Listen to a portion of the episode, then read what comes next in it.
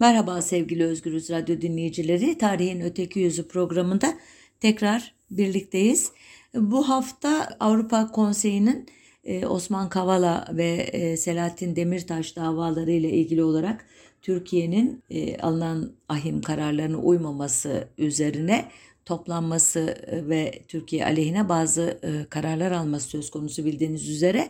Hükümet de bunu fırsat bilerek kadim Batı düşmanlığını, Avrupa düşmanlığını e, köpürtmeye çalışıyor ve muhtemelen önümüzdeki haftalarda da bu konuda e, daha sistematik e, çabalar içine girecek. Ben de bunu Cumhuriyet döneminde siyasi elitlerin ve edebiyatçıların e, batıya karşı tutumları e, üzerine bir sohbet için fırsat bildim.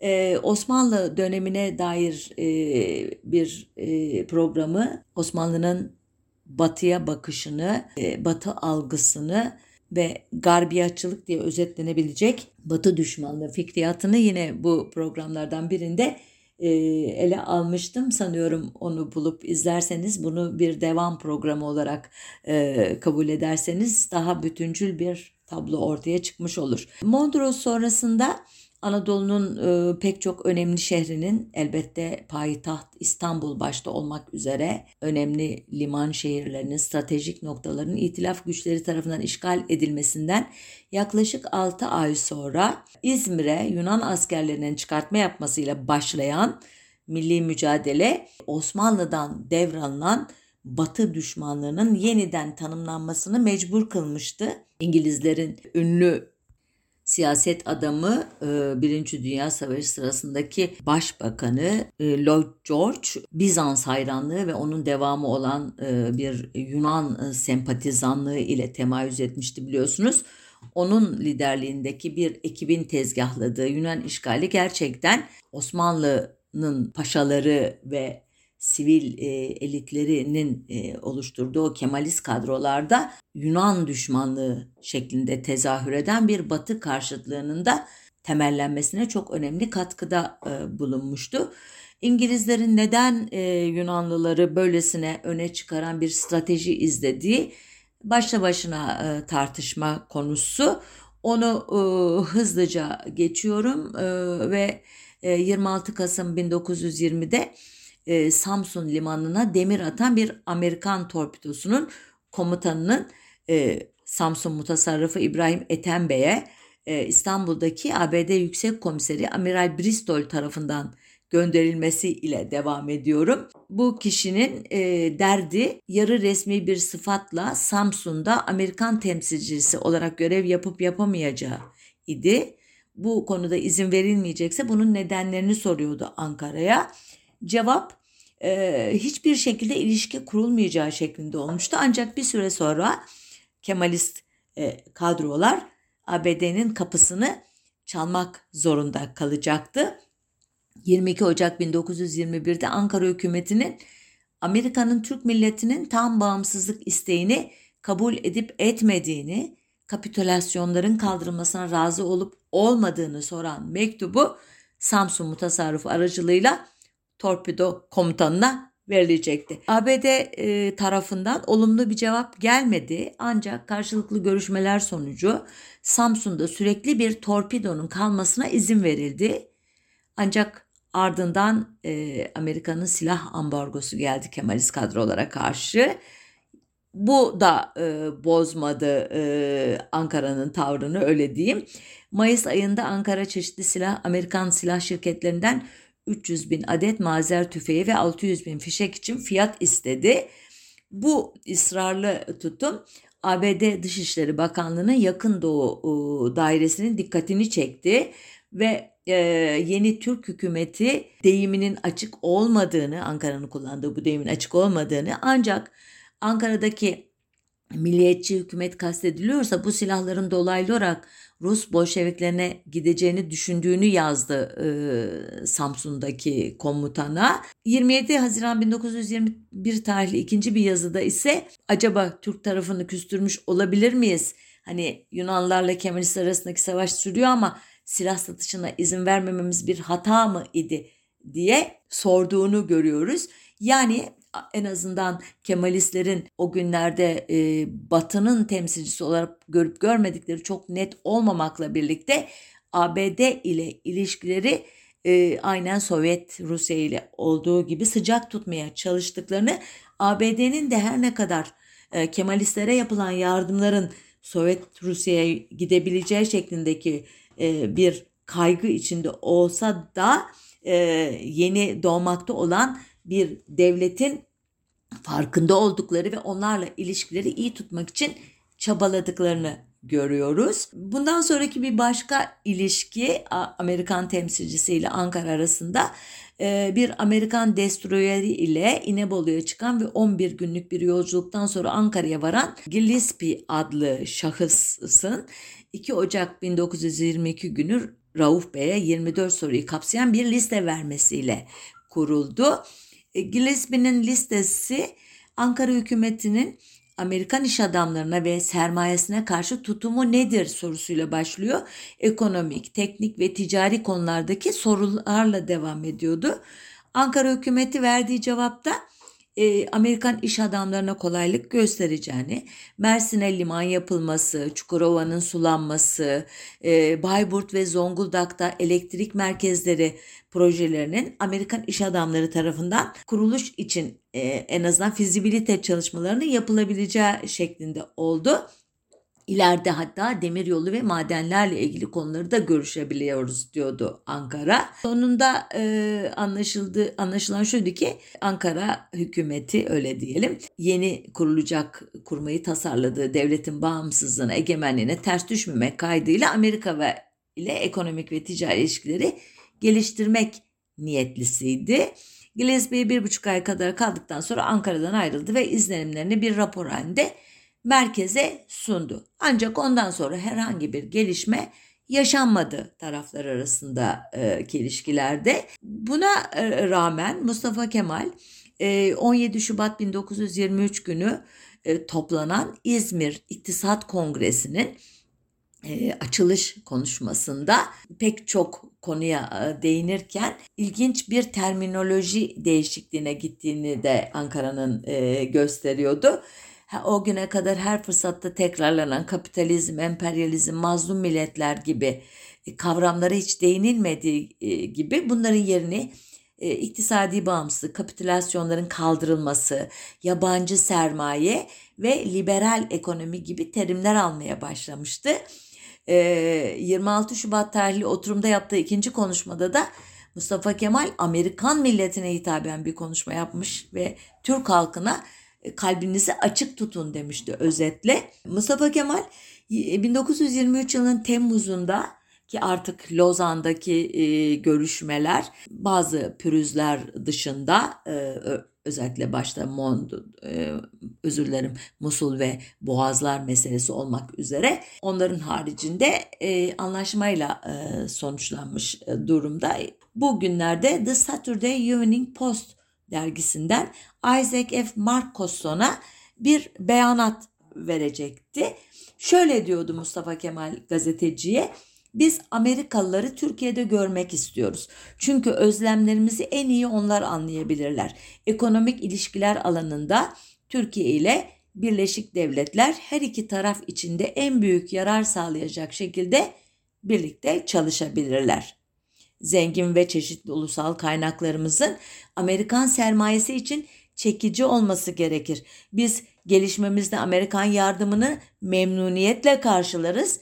Çünkü bütün başka ülkelerinin sermayesinden farklı olarak Amerikan parası Avrupa milletlerinin bizimle ilişkilerine can veren siyasi entrikalardan uzaktır. Durmuyor burada Mustafa Kemal. Başka bir ifadeyle Amerikan sermayesi yatırılır yatırılmaz bayrağını çekmeye kalkmaz. Amerika'ya olan inanç ve güvenimizin somut bir delilini Chester imtiyazını vermek suretiyle gösterdik. Gerçekten bu Amerikan halkına bir teveccühtür diye devam ediyordu. Yani özetin özeti Avrupa kapitalizminden ve elbette onların siyasi temsilcilerinin tavrından çok farklı olduğunu düşünüyor Amerikan kapitalizminin ve onların temsilcilerinin.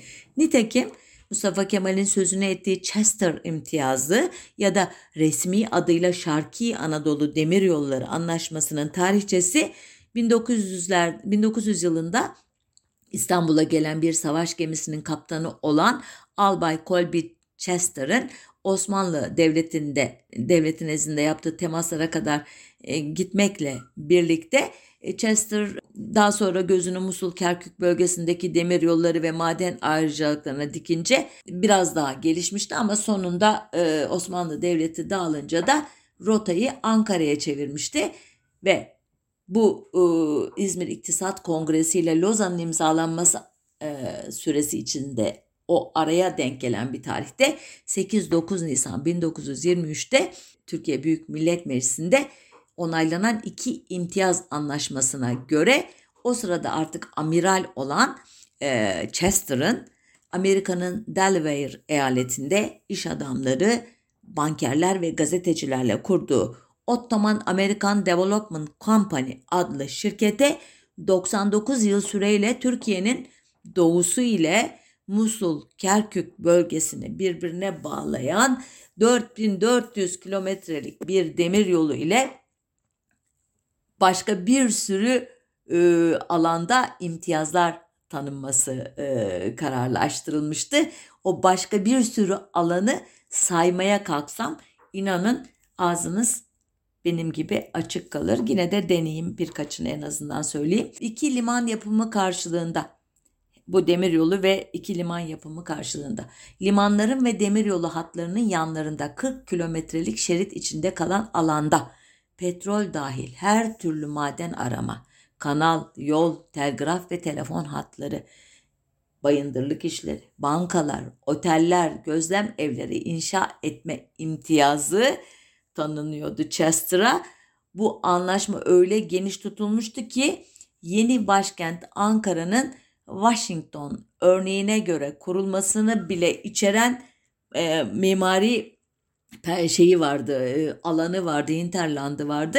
Ayrıca bu şirkete çeşitli vergi ve arazi alım kolaylıkları sağlanacaktı. Hükümet 400 milyon dolar civarında bir Amerikan sermayesinin Türkiye'ye geleceğini ve ülkenin kısa sürede çağ atlayacağını e, ummuştu bu anlaşma ile. Ancak bu büyük coşku kısa sürdü. Lozan'da Musul'un çözüme bağlanamaması biraz önce sözünü ettiğim gibi ve Standard Oil şirketinin Irak petrollerinin denetimini eline geçirmesi üzerine ABD resmi çevreleri de iş adamları da heveslerini kaybedince bu anlaşmalar hayata geçmedi ve Türkiye'nin küçük Amerika olması ileri bir tarihe ertelendi. Ancak Türkiye'nin kalbinde bir Amerikan sevgisi hep e, kaldı. Küçük bir pürüz vardı. Bugün de resmi tarihçilerin sık sık gündeme getirdiği bir iddia. E, Amerika'nın e, 24 e, Temmuz 1923 tarihinde imzalanan Lozan Barış Antlaşması'na imza koymaması meselesi ki bu gerçekten çok saptırılan bir konu. ABD savaşa taraf olmadığı için zaten Lozan'da bir taraf değildi. Daha sonra Ağustos ayında o yılın Türkiye ile farklı bir anlaşma imzalamıştı. Ee, ancak bu anlaşmanın adı da Lozan Anlaşması olduğu için ikisi birbirine karıştırılmıştı.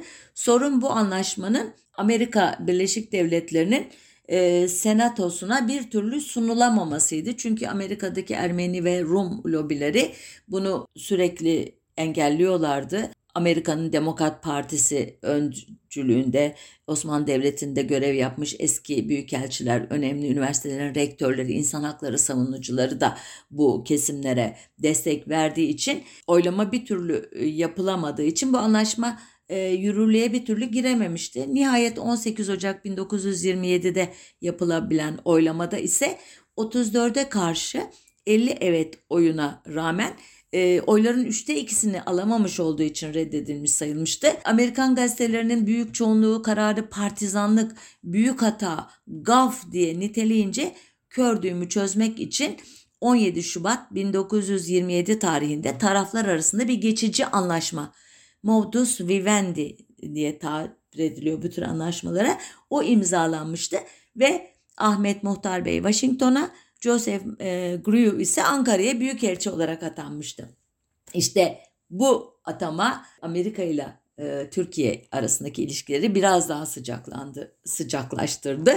E, e, Ahmet Muhtar Bey Washington'da Ermeni ve Rum lobilerinin nümayişleri e, yüzünden pek böyle e, sıcak bir karşılamaya maruz kalmadı ama Groove Ankara'da gayet güzel ağırlandı. O da Türklere e, Amerikalıları sevdirmek için dört canla başla çalıştı.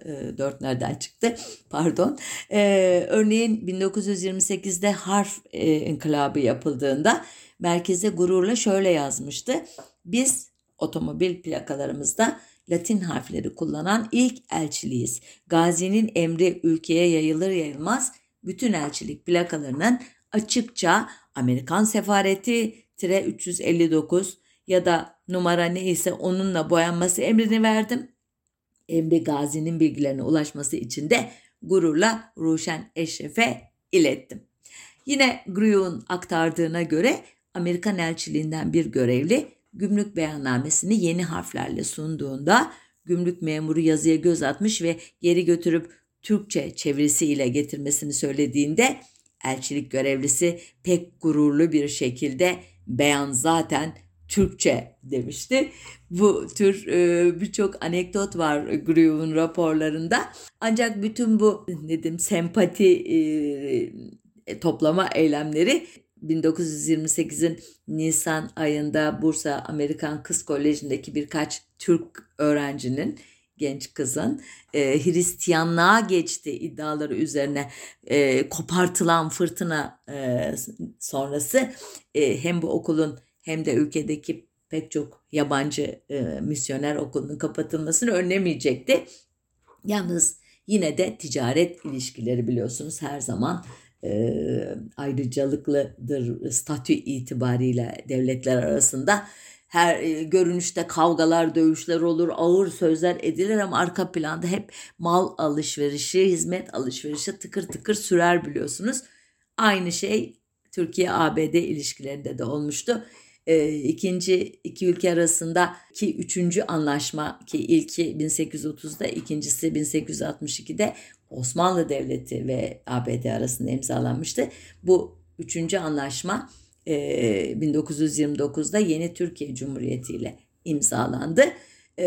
Fakat aynı yıl Türkiye Sovyetler Birliği ile 1925'te imzaladığı dostluk ve tarafsızlık anlaşmasını uzatan imzayı atınca ilişkiler kısa süreliğine de olsa gölgelendi. Çünkü Sovyet Rusya ABD düşmanlığı diyelim e, daha o yıllardan itibaren itina ile inşa edilmiş böyle çok temel bir e, düşmanlıktır bildiğiniz üzere. İlişkiler biz gölgelendi bir süre dedim ama e, 1931 yılında ki 1929'daki dünya büyük buhranının e, dalgalarının e, Türkiye'ye de gelmesi üzerine yaşanan bir sıkıntının sonucu. 1931 yılında Dışişleri Bakanı Şükrü Saracoğlu başkanlığındaki bir heyet sermaye piyasasında temaslarda bulunmak üzere ABD'ye gitmişti. Heyetin 50 ila 100 milyon dolarlık hatta bazı kaynaklara göre 500 milyon dolarlık kredi talebi ABD Maliye Bakanlığı tarafından uygun görülmemişti. Aynı şekilde Amerikan şirketleri ve sermaye grupları da Türkiye'ye yatırım yapmakla e, ilgili değillerdi. Pek hevesli değillerdi. Bu elbette can sıkmıştı. Aslında bu tavır doğaldı. Çünkü ABD 1929 büyük buhranın korkunç etkileriyle boğuşuyordu. Bu tavrın tek istisnası Henry Ford'un Türkiye'nin daveti üzerine e, İstanbul'da bir otomobil montaj fabrikası kurma girişimiydi. Ancak e, bu gümrük mevzuatına takılınca Ford yatırımı İskenderiye'ye kaydırıldı. E, Amerikan sefiri Joseph Grew'un e, görev yaptığı yıllarda ABD'de yoğun bir Türk aleyhtarı algı vardı kamuoyunda özellikle üniversite öğrencileri arasında. Bunun nedeni de 1894-1896 yılları arasında Şark vilayetlerinde, Doğu vilayetlerinde yaşanan e, toplumlar arası çatışmalar ve 1915 Ermeni soykırımı e, idi. Bu korkunç Türk imajını değiştirmek için büyük çaba harcadı Grew. Birçok yaptığı iş arasında e, Atatürk'ün 1930 yılında Orman Çiftliği görüntüleri eşliğindeki konuşmasının Amerikan seyircilerine sesli film olarak sunulması örneğin çok ilgi çekmişti. Ama e, iki ülke arasında ilişkileri e, hiçbir şey e, Russell Boardman ve John Polando adlı pilotların e, kullandığı Cape Cod adlı uçağın New York'tan havalanarak 9240 kilometrelik yolu hiçbir yere inmeksizin 49 saat 15 dakikada e, tamamlayarak e, 30 Temmuz 1931 günü Yeşilköy'e inmesi e, kadar e, ısıtmamıştı, e, sıcaklaştırmamıştı. Olay hem Türkiye'de hem ABD'de büyük ilgi gördü ki bunu e, Amerika e, ile Türkiye arasındaki askeri ilişkilerin tarihini anlattığım programda uzun uzun anlatmıştım. E, onun için burada takılmayıp devam ediyorum. İlişkiler o kadar iyiydi ki 1933'te Türkiye'de faaliyet gösteren Gary Tobacco şirketinin 1922 İzmir yangınında uğradığı 1 milyon 300 bin dolarlık zararın yıllık 100 bin dolar taksitle 13 senede tazmin edilmesini Türkiye kabul etti. Böylece Türkiye zımnen yangındaki sorumluluğunu da kabul ediyordu. Halbuki biliyorsunuz resmi söyleme göre İzmir'i Ermeniler ya da Rumlar yakmıştır. ABD ise bu e, anlaşma karşılığında yıllardır sürüncemede bıraktığı suçluların iadesi anlaşmasını onayladı. E, bu anlaşma uyarınca da önce Amerika e, bir fayda sağladı. Banka hortumculuğu yüzünden aranan ve İstanbul'a sığmış olan Samuel Insul adlı bir Amerikan vatandaşı Amerika'ya iade edildi. Amerika'dan Türkiye'ye herhangi bir iade olmadı yani. Bundan sonra e, Türkiye-Amerika ilişkileri Batı e, deyince akla Amerika'yı getirecek kadar e, sıcaklaştı. Neler oldu? Önce iki kötü olay e, vesilesiyle taziye mesajı e, gitti Atatürk'ten Amerika'ya. E, neydi bu? 1933 Mart'ında Los Angeles'ta meydana gelen ve büyük can ve mal kaybına sebep olan deprem ile bir ay sonra Akron adlı yolcu zeplininin düşmesi üzerine yaşanan can kayıpları idi bu kötü olaylar. Bu taziye mesajları o kadar güzel bir atmosfer yaratmıştı ki basına göre 2 Ocak 1934'te Beyaz Saray'daki yeni yıl yemeğinde Bayan Roosevelt'in e, Türkiye sefiri Ahmet Muhtar Bey'in yanına oturması ve onunla sohbet etmesi gazetelerde büyük haber olarak yer almıştı. Bir sonraki yıl 15 Haziran'da Atatürk'ün Başkan Roosevelt'in ricası üzerine Türk pullarından bir koleksiyonu Amerika'ya yollaması, 1936'da Montreux Boğazlar Sözleşmesi'nin e, Amerika'nın bazı çekincelerine rağmen Türkiye'nin istediği gibi imzalanması, Amerika'nın bu konuda herhangi bir engel çıkarmaması, 3 Nisan 1937'de Başkan Roosevelt'in Atatürk'ün manevi kızı Ülkü ile plajdaki görüntülerini de içeren Türkiye hakkındaki bir filmi heyecanla seyretmesi, filme dair duygularını Atatürk'e yazması, Atatürk'ün de aynı sıcaklıkla cevap vermesi iki ülke arasında e, ki sıcak temaslardan bazıları o e, hüzünlü gün geldiğinde Türk tarafı açısından Atatürk'ün ölüm haberinin 11 Kasım 1938 tarihli Amerikan gazetelerinde Büyük Türk öldü, modern Türkiye'nin kurucusu öldü gibi övgü ve üzüntü dolu ifadelerle yer alması Türk-Amerikan ilişkilerinin altın çağının unutulmaz anları idi ki bu dönem içerisinde Türkiye adeta sırtını Avrupa'ya dönmüştü. İtalya'dan e, e, büyük ölçüde rahatsızdı. Mare Nostrum adıyla Akdeniz'de bir iç deniz yapma e, stratejisinden dolayı e, İngilizlerin elbette e, Atatürk nezdinde önemli bir yeri vardı ama Türk siyasetinin bütünü itibariyle hala milli mücadele yıllarının e, anıları canlı idi. E, Almanya ise Osmanlı'nın e, ve İttihatçıların mirası olarak e, Türkiye ile e, ticaretinde hala önemli bir partner idi. Ancak bunu göğsünü gere gere dünyaya ilan edemez durumda idi Türkiye. Bu açıdan ABD uzak bir batılı olarak e, fazla endişeye kapılmadan e, sempatinin gösterilebileceği bir ülke idi. E, bu dönemin edebiyatında da Batı kültürü ile ilgili eleştiriler e, ancak e, Yunanlı, e, e, mirasçı sayılan Rumlar, Ermeniler, Yahudiler gibi tiplemelerin negatif bir şekilde temsili üzerinden yürütülüyordu.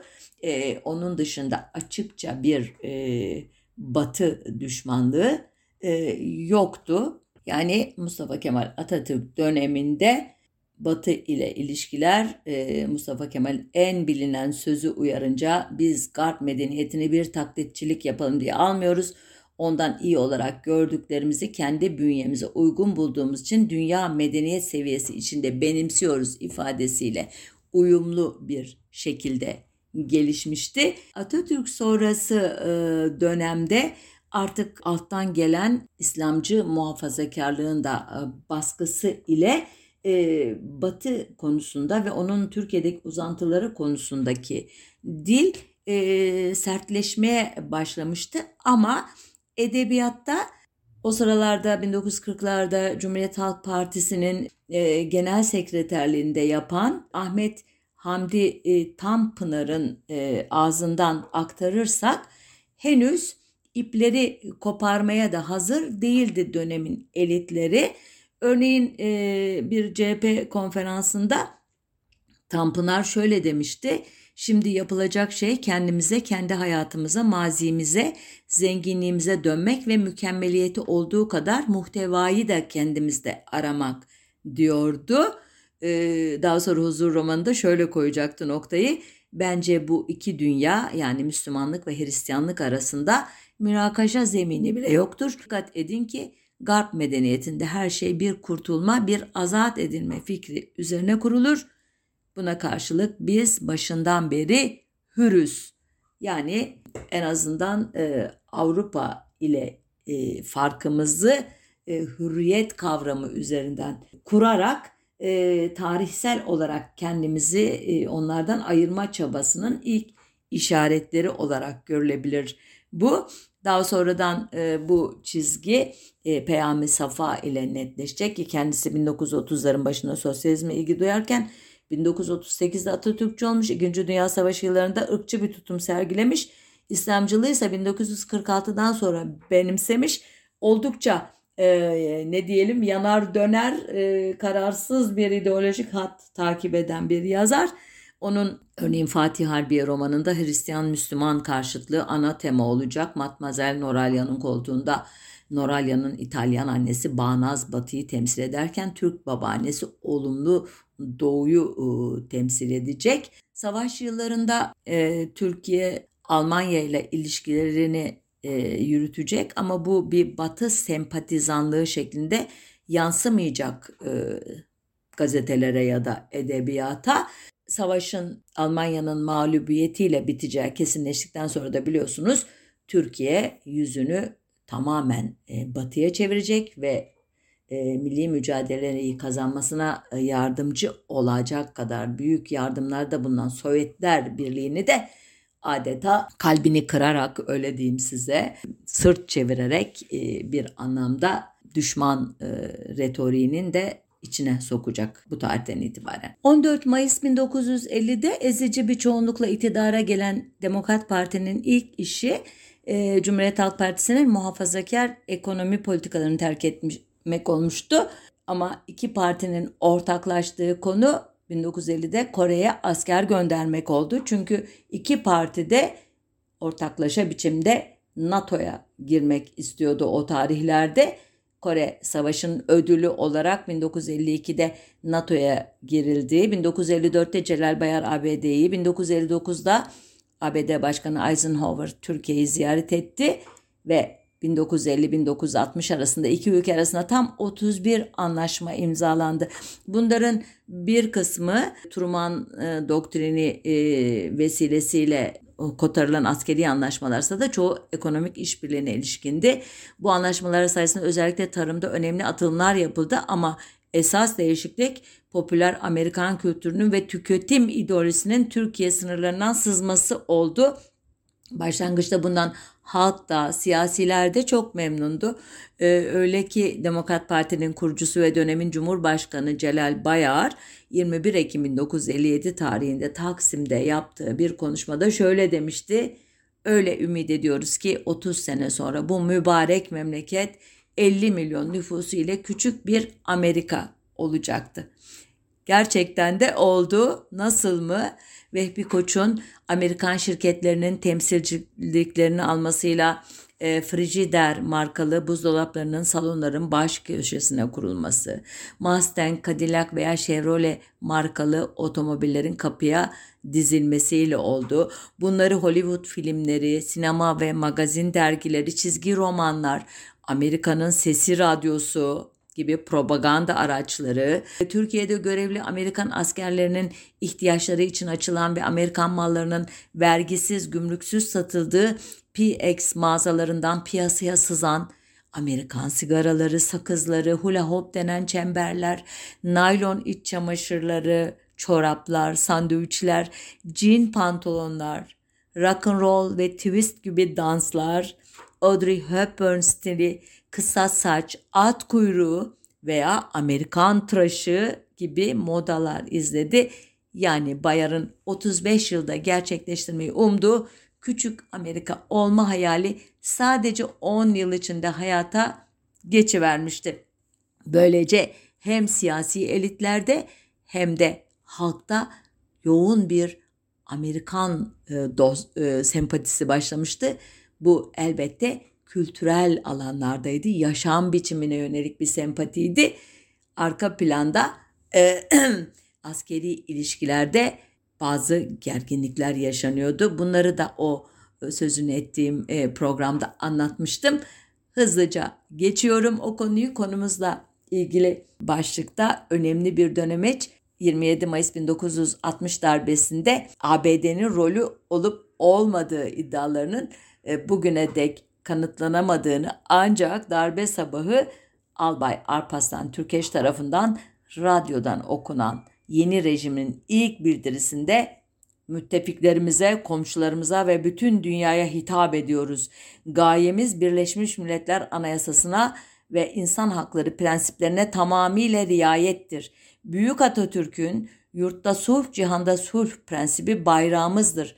Bütün ittifaklarımıza ve taahhütlerimize sadığız. NATO'ya inanıyoruz ve bağlıyız. SENTO'ya bağlıyız. Tekrar edelim. Düşüncelerimiz yurtta sulh cihanda sulhtür denilerek batıya güvence verdiğini gayet net bir şekilde biliyoruz.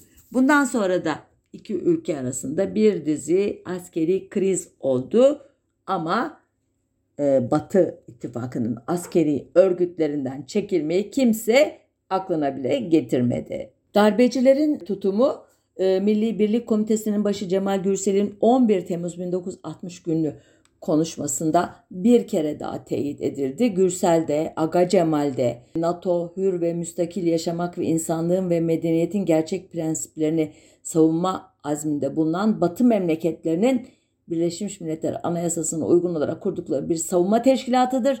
Bizim de onunla e, her sahada eşitlik ve egemenlik esasları içerisinde ilişkileri geliştirmek başlıca prensibimizdir diyordu. Bu e, konuşmadan e, 4 ay sonra darbeden sonraki ilk seçimde çoğunluğu e, kazanan tek başına iktidar olamamakla birlikte e, birinci parti olarak çıkan ve hükümeti kuran Cumhuriyet Halk Partisi'nin lideri başbakan olacak kişi İnönü 27 Kasım 1961 günü Avrupa Konseyi'ne değindi. İlk kez e, Batı medeniyetinin gelişmesi ve milletlerin birbirine yakınlaşması idealine hizmet eden Avrupa Konseyi'nin bir üyesi olarak Batı camiası içindeki şerefli yerimiz ile mütenasip yapıcı faaliyetlerde bulunmaktan geri kalmayacağız dedi.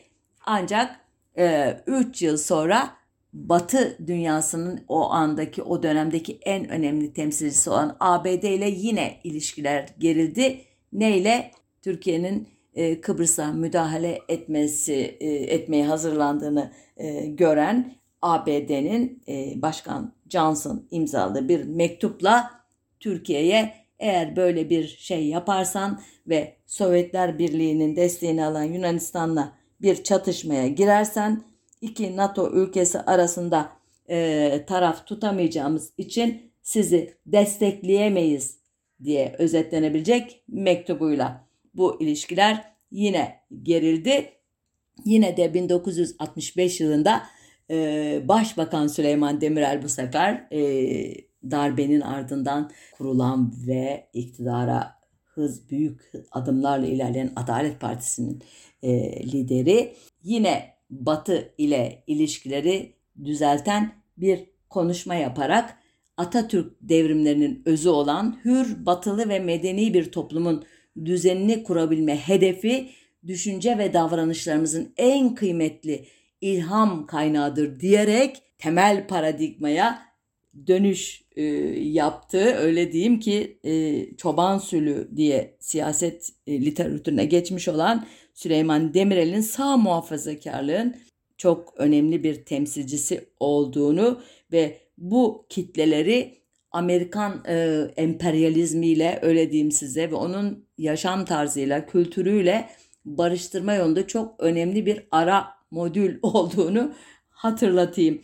Ancak e, Vietnam Savaşı ve 1968'de tüm Avrupa'yı saran öğrenci eylemlerinin yarattığı uluslar, at, uluslararası atmosferle ABD'nin e, Johnson mektubu ile e, başlayan e, ufak ufak Türkiye'yi rahatsız eden bazı adımları birleşince milli mücadele ruhu tekrar ortaya çıktı.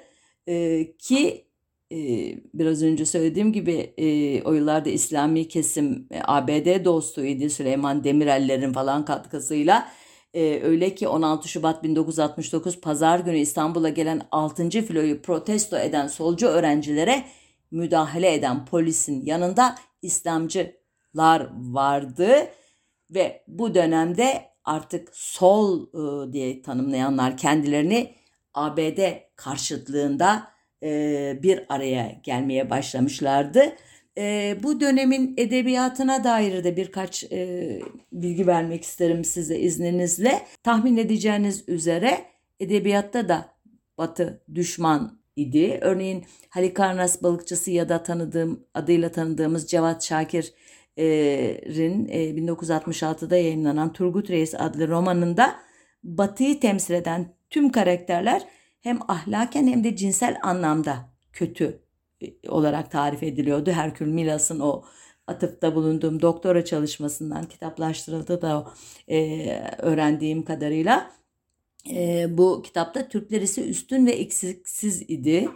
E, Berna Moran ve Fethi Naci'nin ortak kanısı Kemal Tahir'de de Batı düşmanlığının nefretle at başa gittiği şeklinde yazarın doğu kavramını açıkça ortaya koyduğu yorgun savaşçıda Batı'nın her açıdan doğudan ne kadar farklı ve üstün olduğu adeta teorileştiriliyordu. Bu temalar ee, Osmanlı Devleti'nin kuruluş e, dönemine dair çok e, önemli bir roman olan Devlet Ana'da çok daha belirginleşiyor. Cinsel sapık ve sadist batılı şövalye Notus Gradius'un şahsında ete kemiğe bürünüyor. Yine İstiklal Savaşı'ndan söz eden ateş yıllarını ancak 1968'de yayınlayan Hasan İzzettin Dinamo ile birlikte Batı yıllar sonra sosyalist bir terminoloji ile anti-emperyalist bir bağlam içinde karşımıza çıkıyor. Bu romanda e, ayrıca günümüzün tartışmalı kurumu Milliyetçi e, İslamcı İttifak tarafından tartışmalı elbette Rum Patrikhanesi pek çok kötülüğün nedeni olarak e, belirtiyor. E, Vietnam Savaşı ve 1968 baharının ardından örneğin 1970'lere gelindiğinde Batı aşağı olarak değil üstün ama yine düşman olarak tarif ediliyor edebiyatta. Örneğin Firuzan ve Pınar Kür'de Avrupalı ulusların gelişmişlikleri teslim ediliyor ama sosyalist bir bilinçle yargılanıyor. E, bu e, dönemin siyasi atmosferinde ise artık yeni ortaya çıkan bir aktör var. Milli Selamet Partisi ve onun koalisyon ortağı olduğu e, savcı hükümetlerde Amerikan karşıtlığı artık o 6. filoyu e, işte denize e, pardon protesto ederken polisle işbirliği yapan e, İslamcıların yerini artık Amerika ya daha düşman olduğunu söylemeyi e, tercih eden bir kesimle yer değiştiriyor. 1973 petrol krizi ardından ABD'nin haşhaş ekimine yasak koyması gibi olaylar Batı'ya karşı antipatiyi tırmandırıyor. İslamcı kesimin ağzından Erbakan Hoca'nın Batı taklitçiliği sözü bolca duyuluyor. Bu e, romanlara da yansıyor. Mesela e, sol eğilimli Fikret Otyam'ın Pavli Kardeş romanında veya sağcı İslamcı İsmail Miyasoğlu'nun e, romanlarında Batı artık çok net bir şekilde düşman olarak tarif ediliyor. Atilla İlhan'ın romanlarında eski şey alışkanlık Batı'yı Rum, Ermeni, Yahudi gibi kimlikler üzerinden aşağılama eğilimi sürüyor. Mesela 1974'te yayınlanan Sırtlan Payı'nda binbaşı Ferit Fahişe Kalyopi ile sevişirken Osmanlı yatağına, yatağını gibi yalın ve seri kadının içine giriyor ve altına o an boylu boyunca uzanmış yatanın Yunanistan olduğunu düşünüyor. Yunanistan burada Batı'nın en antipatik temsilcisi anlamışsınızdır. Batılıların ve gayrimüslimlerin kadın, Türklerin ve Müslümanların erkek olarak resmedilmeleri ileriki yıllarda çokça karşımıza çıkacak. E, romanlarda yer alan gayrimüslim kadınların da hemen hemen tamamının gayri ahlaki bir yaşam sürdüklerini de hatırlayalım. 1980 darbesi e, halkta değilse bile solda e, ABD'nin şahsında Batı düşmanlığını arttırıyor. Kıbrıs'ta yıllar süren etnik gerginliklere doğrudan müdahale etmeyen ve edemeyen İngiltere e, mesela e, bu konuda e, ABD kadar tepki görmüyor ilginç bir şekilde. Avrupa e, Avrupa Birliği ile ilişkilerin yarattığı bir ümitle, üyelik perspektifiyle e, bu düşmanca e, tutumdan e, uzunca bir süre kendini e, kurtarıyor. Örneğin 1999 Haziran'ında Başbakan Ecevit e, şöyle diyor Avrupa Birliği ile ilgili. Avrupa Birliği projesi sadece ekonomik değil bir açıdan bakıldığı zaman bir zenginlik, bir uygarlık projesidir. Türkiye bunun dışında kaldığı zaman neden korkuyorsa hepsinin başına geleceği bir bölgeye münhasır, bir bölgede adeta kapalı kalmak tehlikesiyle karşı karşıyadır. Avrupa Birliği bir çağdaşlık, bir muasır medeniyetler, bir demokrasi projesidir. Türkiye bu hakkından vazgeçemez.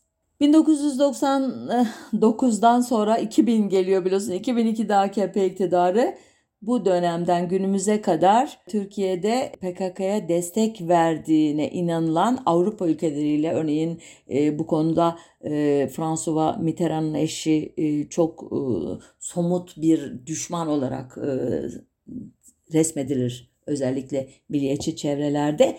E, batıya karşı antipati çok netleşti bunun elitler dünyasındaki karşılığı ise daha sofistike bir batı eleştirisi oldu.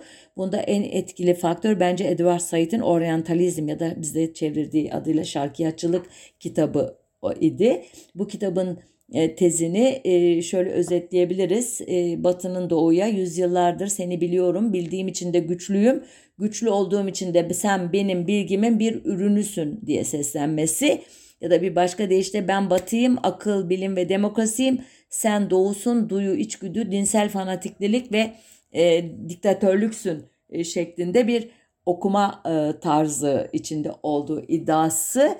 E, bu e, okuma tarzı e, sonucu bazı kesimler kendilerini batının gözüyle görmeye başladılar ve özgüvenlerini önemli ölçüde yitirdiler. Sonuç batıya öykünmecilik ve bir nevi tanzimat tipi alafrangalık oldu. Bazı kesimlerde ise kendini gerçekli bir şekilde değerlendirememe hali ortaya çıktı. Yapılan her eleştiriyi haklı ya da haksız olduğunu anlamaya çalışmaksızın bu oryantalizmdir, bu şarkiyatçılıktır diye çöpe atmak adet oldu. E, oryantalizme İslamcı kesimin verdiği cevaplardan birini olan e, garbiyatçılığı yine bu programlarda 2019'da ee, galiba e, anlatmıştım Frankistan'ın Frankenstein'ı adlı programda. Oradan e, dinlersiniz e, detaylarını.